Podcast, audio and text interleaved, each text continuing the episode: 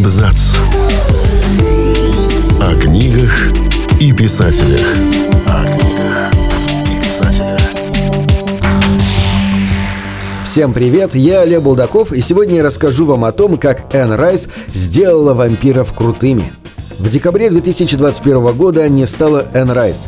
Писательнице, создавшей культовые вампирские хроники, было 80 лет.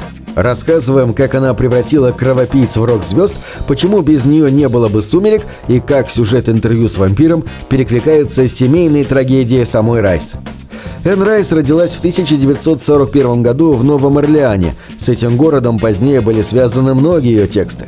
В семье ирландских католиков было четыре дочери, из которых две старшие стали писательницами. Сестра Энн Элис Бортхарт пишет популярные исторические романы и книги в жанре фэнтези. Энн Райс – урожденная Говард Аллен О'Брайен. Необычные мужские имена, по версии самой писательницы, были идеей ее матери, которая таким образом хотела дать девочке силы. По другой версии, идея принадлежала отцу. Впрочем, пойдя в школу, девочка стала представляться более традиционным именем – Энни, и вскоре стала Энн О'Брайен, в том числе и по документам. Мать скончалась от алкоголизма, когда Энн было 15 лет. Отец решил отправить сестер в частную школу-интернат. Это было что-то в духе Джейн Эйр, ветхое, ужасное средневековое место. «Отец нас предал», — вспоминала Энн. Вскоре на журналистских курсах девушка познакомилась со своим будущим мужем, поэтом Стэном Райсом, с которым прожила несколько десятков лет до самой его смерти в 2002 году. В 1966 году у пары родилась дочь Мишель, но, к сожалению, спустя пять лет девочка скончалась от лейкемии. Райс утверждала, что задолго до этого события ей приснился пророческий сон, где Мишель умирала от болезни крови. Супруги Райс снова стали родителями в 1978 году. Их сын Кристофер сейчас тоже успешный писатель. После его рождения Райсы, которые по их собственному признанию злоупотребляли алкоголем, решили раз и навсегда бросить пить. Энн Райс не хотела, чтобы ее сын вырос в такой же обстановке, как и она сама. На протяжении всей жизни Райс пыталась осознать еще одну важную часть своего семейного наследия – католическую веру. Семья писательницы была очень религиозной, но сама она, став взрослой, пришла к атеизму.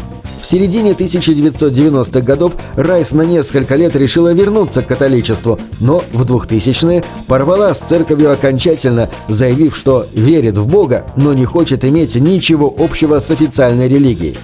В декабре 2021 года Энн Райт скончалась после осложнений, вызванных инсультом. Писательнице было 80 лет. После нее осталось обширное литературное наследие в разных жанрах. Например, серия БДСМ-романов о спящей красавице, вышедшая задолго до 50 оттенков серого, франшиза о ведьмах и несколько исторически-религиозных романов о жизни Иисуса Христа, написанных в период возвращения писательницы к вере.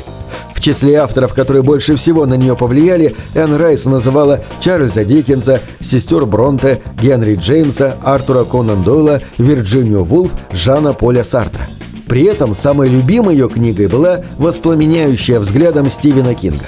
Главным вкладом Энн Райс в литературу, несомненно, являются ее романы о вампирах. По мнению критиков, авторы всех последующих вампирских саг обязаны ей даже больше, чем родоначальнику жанра Брэму Стокеру и его Дракуле.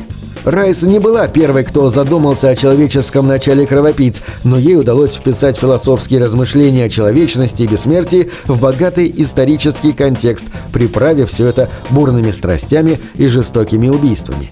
Так получился практически идеальный коктейль, который понравился любителям и исторических произведений, и хорроров, и мелодрам.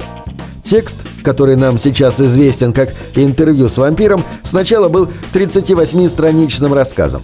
Райс развела его до полноценного романа за пять недель, сразу после смерти дочери. Влияние личной трагедии на текст очевидно и на сюжетном, и на тематическом уровне. Главный герой романа пережил травму, мучается от ее последствий и размышляет о том, ради чего теперь жить дальше. Все действия книги происходят на протяжении одного вечера в одной комнате – во время того самого заглавного интервью. Безымянный журналист с нарастающим ужасом слушает рассказ бледного красавца по имени Луи, который утверждает, что он родился в 18 веке, был сыном хозяев плантации, а на бессмертие и вечные страдания его обрек вампир Листат. Луи быстро развеивает популярные мифы о вампирах. Они не боятся ни дневного света, ни распятия, ни удара осиновым колом в Листат настаивает, что вампиры – высшая форма существования, и им стоит просто наслаждаться бессмертием, развратом и жестокостью. Каждый раз, когда Луи предпринимает попытки бросить своего жестокого партнера, тот всегда находит способы привязать его к себе еще крепче. По этой причине у пары появляется дочь. Лестат превращает вампиршу пятилетнюю девочку по имени Клодия. Похоже, что это еще одна отсылка к смерти Мишель. За интервью с вампиром Райс получила весьма солидный для дебютантки аванс в 12 тысяч долларов, а права на экранизацию были проданы за 150 тысяч долларов. Правда, съемок пришлось ждать целых 18 лет. Новый сериал по книге должен выйти в 2022 году. Райс, активно работавшая над этим проектом вместе с сыном, к сожалению, не увидела результат. Когда роман вышел, на него обрушился шквал негативных отзывов критиков. Такую реакцию Райс восприняла тяжело. Стресс привел к развитию обсессивно-компульсивного расстройства. Писательница вспоминала, что неистово драила все, что попадалось ей под руку. Ей казалось, что она загрязняет и портит все, к чему прикасается. Тем не менее, популярность книги у читателей постепенно росла. Если критики были недовольны, то молодежи пришелся по душе мрачный, полный страстей мир вампиров. Особенно важным интервью с вампиром стало для ЛГБТ-сообщества того времени. Многие восприняли эту историю как идеальную метафору вынужденной изоляции и вечных поисков своих, а идея передающегося через кровь вечного проклятия особенно актуально прозвучала на фоне бушевавшей эпидемии ВИЧ. Тот факт, что в центре повествования оказывается любовный треугольник из вампиров-мужчин, тоже сыграл свою роль. В дальнейших книгах цикла Райс продолжила развивать квир-идеи. Вампиры в них бисексуальны, появляются также трансгендерные персонажи.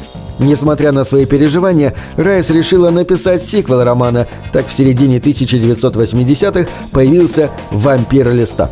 Здесь главным героем становится уже сам принц тьмы, который теперь ведет гламурный образ жизни рок-звезды. Листат наслаждается эпохой 80-х, но тут ему на глаза попадается книга под названием «Интервью с вампиром». Так начинается, пожалуй, самая амбициозная кампания по возвращению бывшего бойфренда.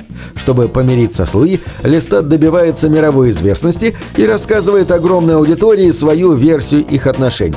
Этот роман был воспринят критиками гораздо теплее. Многих привлекла разветвленная мифология происхождения вампиров, подробно описанная Райс. Продолжил франшизу роман «Королева проклятых», по которому в 2002 году был снят одноименный фильм. Эта картина не понравилась ни самой писательнице, ни критикам, но со временем завоевала культовый статус у зрителей. Всего в цикл «Вампирские хроники» вошло 13 книг. Образы из романов писательницы повлияли на франшизы вроде «Сумерек» или «Академии вампиров», где героев тоже изображают как богатых и красивых любителей гламурной жизни, суперзвезд. Правда, при этом стирая всякий возможный квир-подтекст в пользу гетеросексуальных отношений, причем довольно патриархальных.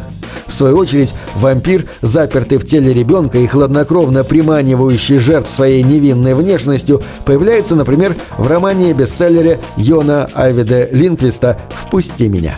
Там девочка-вампирша, которой на самом деле много сотен лет, заводит дружбу с одиноким мальчиком, жертвой школьной травли. На этом все. Читайте хорошие книги.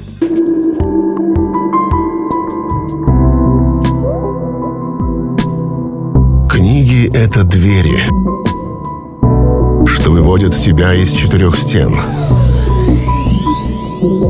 С ними ты проживаешь другие жизни, а свою умножаешь в тысячу раз. Тысячу раз.